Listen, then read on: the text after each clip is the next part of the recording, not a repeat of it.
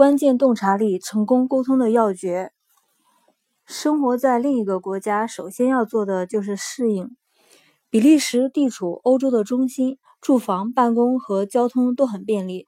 有意在欧洲开展业务的跨国公司需要的外语人才比比皆是。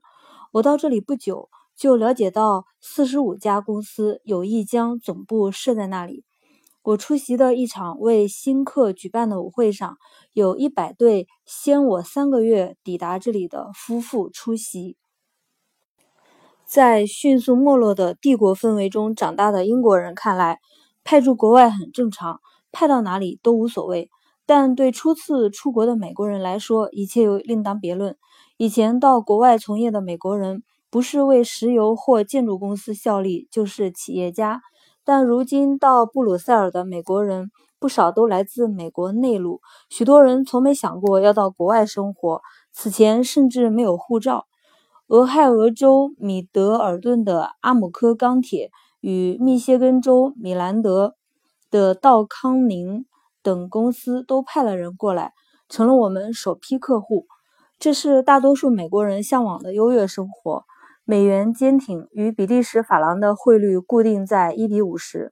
同样关键的是，许多美国公司坚信，驻外尤其是拖家带口的人付出了非常大的牺牲，理所当然要为他们提供诸如住房、入学、生活补贴等名目繁多的津贴。比如，我们一家客户涨了百分之十三的薪水，还有探亲假与海外津贴。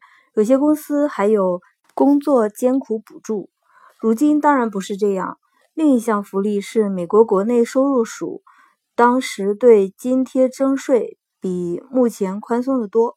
看在这些津贴的份上，有的雇员一心留在国外工作。耐人寻味的是，当初对在国外安家挑三拣四的太太们发现，驻外并非一无是处。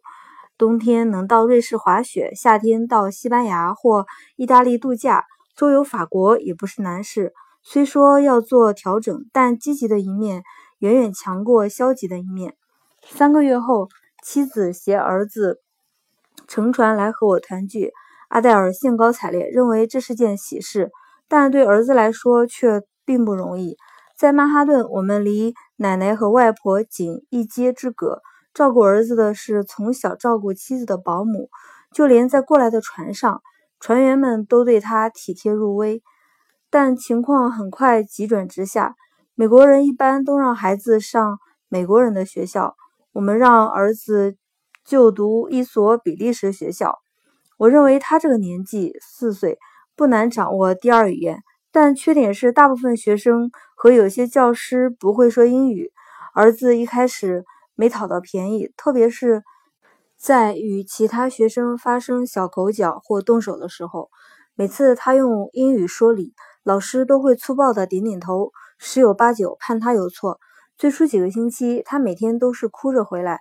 不过几个星期后，他学会了点法语，同学也能听得懂一个四岁孩子说的英语。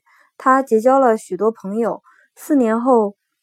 儿子从第一所学校毕业，成绩全班第一，并且精通让他在职业生涯中左右逢源的法语。我们到这里不久，美国广播公司拍了一档节目《美元的力量：欧洲站》。记者采访了来自 IBM 美国国家酿酒公司、霍尼韦尔公司和明尼苏达矿业与制造公司的各位美国实业家。